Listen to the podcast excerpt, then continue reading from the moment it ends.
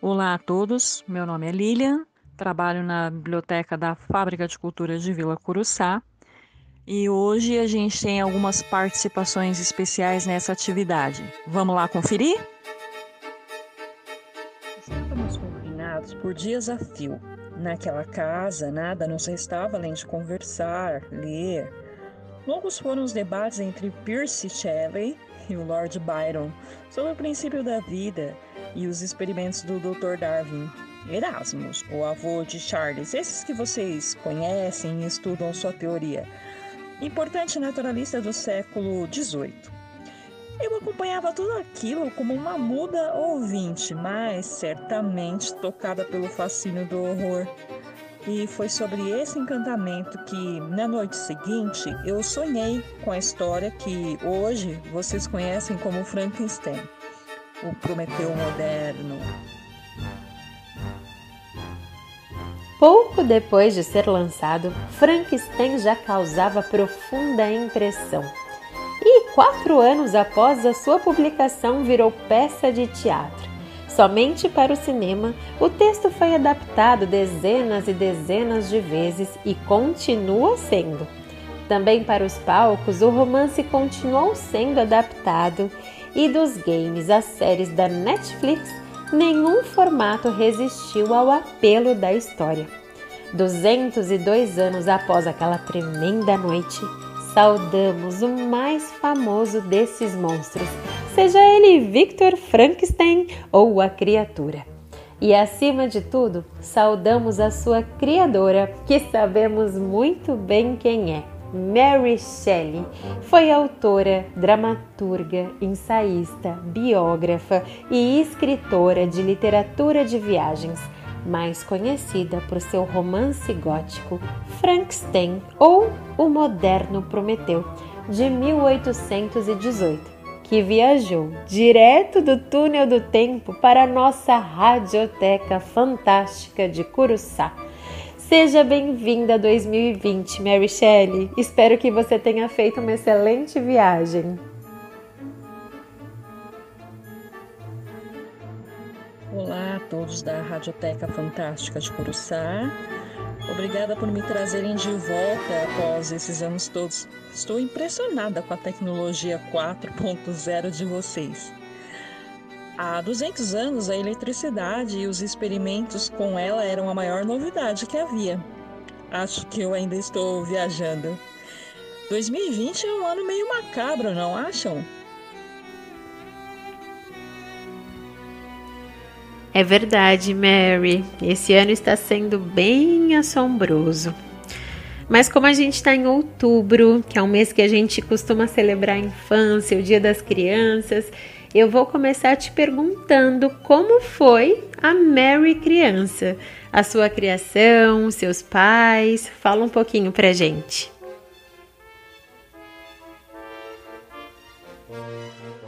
Posso dizer que eu nasci Mary Wollstonecraft Godwin e depois eu me tornei Mary Wollstonecraft Shelley. Vim ao mundo destinado à literatura. Nasci em 1797 e meus pais eram duas renomadas figuras intelectuais da Inglaterra de então, os escritores William Goldwyn e Mary Wollstonecraft. Cresci em Londres, ouvindo histórias, manifestações e debates acalorados com as ideias do meu pai. E embora tenha sido profundamente influenciada pela obra de minha mãe, eu só tinha 11 dias de vida quando eu a perdi. Uma pena o mundo ter sido privado de todas as coisas incríveis que ela poderia ter produzido. Uma mulher maravilhosa que foi uma pioneira do movimento feminista. Suas contribuições à discussão da situação das mulheres da época foram deixadas em tratados como a Reivindicação dos Direitos da Mulher de 1792, a ficção literária em que ela abordou os prejuízos causados pela idealização sentimental do papel feminino na sociedade. Por fim, ela própria viveu inúmeros episódios que desafiavam os preconceitos e o moralismo da época. Meu pai, que foi um filósofo, escritor e jornalista, tinha suas preocupações e elas são observadas no subtexto de seu romance gótico As Aventuras de Caleb Williams ou As Coisas São Como São, de 1794, que sugere O horror não pelos fantasmas ancestrais de castelos medievais, mas pela opressão perpetradas pela nobreza de seu próprio tempo. Quatro anos depois, ele se casou com uma vizinha com a qual eu jamais me entendi. Minhas composições verdadeiras, os gols da minha imaginação, nasceram e floresceram embaixo das árvores, nos campos que pertenciam à nossa casa ou nas montanhas descampadas. É, pelo visto, de um jeito ou de outro, a literatura estava inevitavelmente em seu caminho, né, Mary? E você acabou se casando com um poeta. Sim, é verdade. Por volta de 1814 eu conheci Percy Bysshe Shelley, que então era um admirador do meu pai e iniciamos um romance proibido. Eu acabei me casando com ele depois do suicídio de sua primeira esposa. E a ausência da figura paterna que vivia com problemas financeiros e dificuldades para criar seus filhos, a inexistência do amor materno, a relação que não era nada boa com a sua madrasta e os horrores ambientados na época. Não é difícil perceber o quanto esses temas e as experiências repercutem, né, de uma forma ou de outra na sua obra. Então, eu gostaria agora que você nos contasse como que foi que surgiu a inspiração para a criação de sua obra Frankenstein.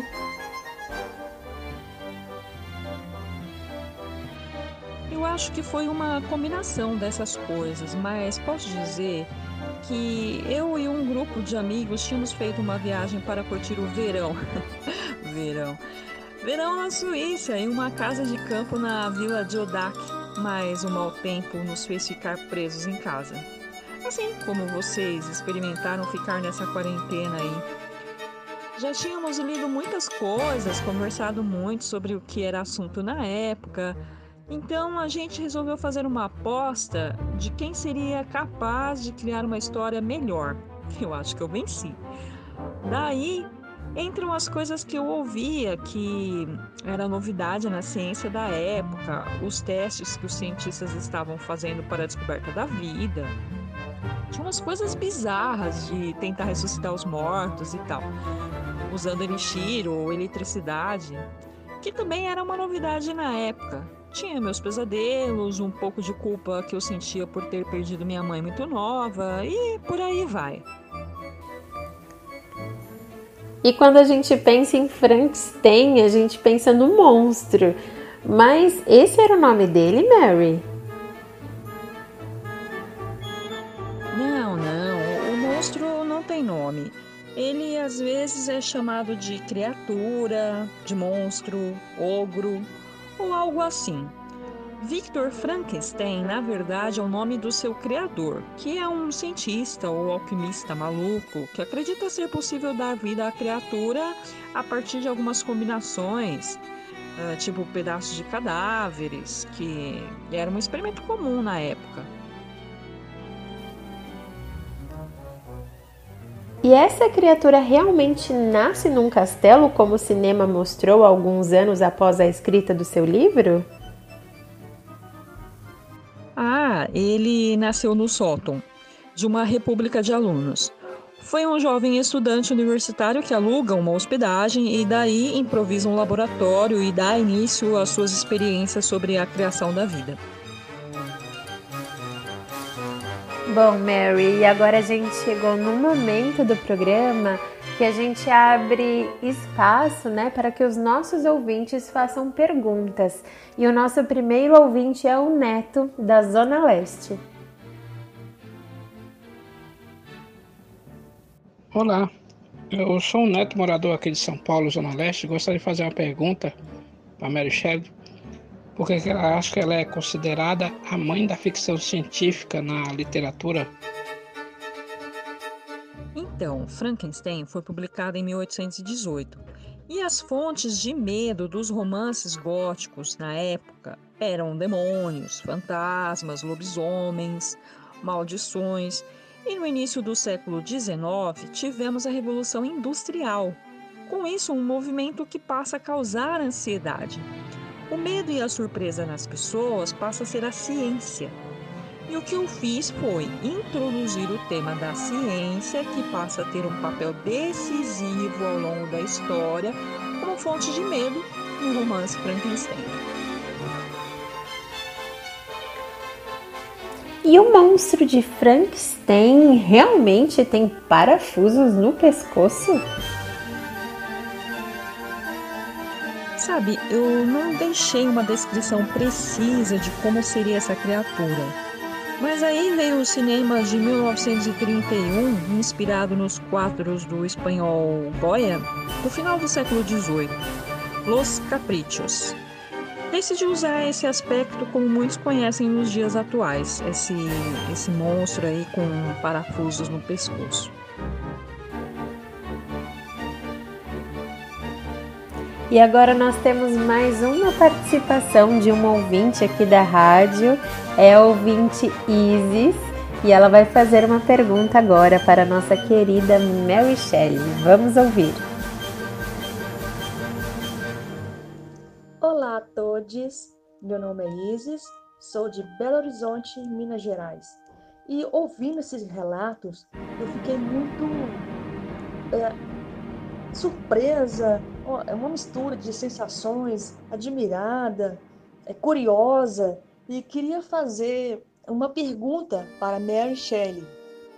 É, de onde você tirou o nome Victor Frankenstein como o nome do cientista? Obrigada. Vocês já tiveram algum diário? Eu costumava registrar minhas viagens em um diário e aí eu deixei registrado lá quando eu estava passando pelo rio Reno e conheci as ruínas do castelo de Frankenstein, que sim, já existiu. Ele existia lá na Alemanha, uh, era cercado de mitos e lendas. E esses mitos e lendas, essas histórias aí já eram contadas inclusive nos contos de fada dos irmãos Grimm. E tinha lá um conde que morou nesse castelo já fazia alguns experimentos meio sinistros, tá? O Victor era um apelido que o Pierce é, usava já antes disso. E nós estamos chegando ao final deste programa com essa presença ilustre da Mary Shelley. E para encerrar a nossa entrevista e já agradecendo a sua inestimável contribuição, Mary, para a literatura fantástica no mundo, as inúmeras adaptações para o cinema, o teatro, as séries que conhecemos hoje. É, eu gostaria que você fizesse suas considerações finais. Que mensagem você gostaria de deixar para os seus admiradores ao longo de todo esse tempo? Bem, eu gostaria de agradecer por vocês não deixarem morrer minha obra, meu legado, mesmo tendo passado todo esse tempo. É, 202 anos, né? Eu ainda fico admirada que nos dias atuais as mulheres ainda tenham que travar uma luta árdua por reconhecimento depois desse tempo todo. Minha mãe estaria perplexa com tão pouca evolução nesse sentido. É, eu gostaria que as mulheres fossem mais valorizadas, que não precisassem até hoje passar por certas situações, que jamais aceitassem não ter o devido reconhecimento pelas suas obras, porque nós mulheres não devemos ter menos do que realmente merecemos. Eu Tive que provar que eu fui a criadora do que escrevi, pois na época a mulher não tinha a credibilidade necessária para isso. Achavam que tinha sido meu marido, o autor da minha obra, da minha obra. Mas, como reflexão geral, eu gostaria de deixar para vocês é, uma pergunta: O que é a vida? Será que a vida é apenas o resultado de reações químicas nas, na qual a eletricidade tem papel-chave? Quem é o verdadeiro monstro? A criatura cuja natureza sensível foi estraçalhada pelo pavor causado por sua aparência? Ou o criador que a abandona imediatamente após trazê-la à vida. Essas indagações exprimem o dilema entre a fé no progresso e o medo da mudança. Um confronto essencialmente contemporâneo ainda hoje. E encerro dizendo mais: quão longe é longe demais? Quais são os limites da vontade de superar a natureza humana? Um grande abraço a todos e obrigada pela oportunidade de falar aqui com vocês.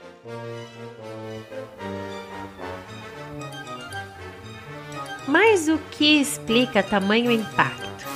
O que a narrativa que Mary Shelley terminou de escrever com apenas 19 anos contém para continuar fazendo tanto sucesso? Descubram vocês mesmos, caros leitores, na nossa biblioteca de Vila Curuçá. Mary, eu quero agradecer demais a sua presença. Muito obrigada pelo carinho, por ter vindo, por ter respondido as perguntas. Um bom retorno para você. E quero agradecer também aos nossos ouvintes pela audiência e pela participação. Este foi mais um programa da Radioteca Fantástica de Curuçá. Um abraço e até a próxima!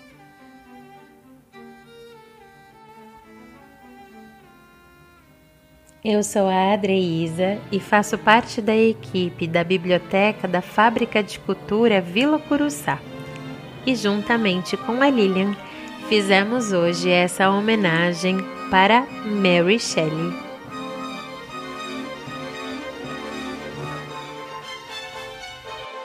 Bom, pessoal, como vocês puderam conferir aí, essa atividade só foi possível graças à contribuição e à participação de algumas pessoas nas quais eu gostaria muito de agradecer. Gostaria de agradecer a Adreisa, que topou fazer a entrevistadora da Mary Shelley. Gostaria de agradecer ao Neto, que participou aqui comigo nas pesquisas referentes à biografia da Mary Shelley, a história do Frankenstein, as criações, enfim, é, contribuiu bastante e valiosamente com ah, os artigos que compuseram essa atividade, que serviram de elementos para a entrevista com a Mary Shelley. Participou também como ouvinte e gostaria de agradecer a Isis, que também lá de PH topou de uma forma bem humorada, todos eles é, de uma forma bem humorada, que fizeram parte aí dessa entrevista divertidíssima com a Mary Shelley após 202 anos da escrita de Frankenstein. Eu me chamo Lilian e trabalho como auxiliar de leitura em Vila Curuçá. Abraço a todos vocês e obrigada por terem ouvido até aqui.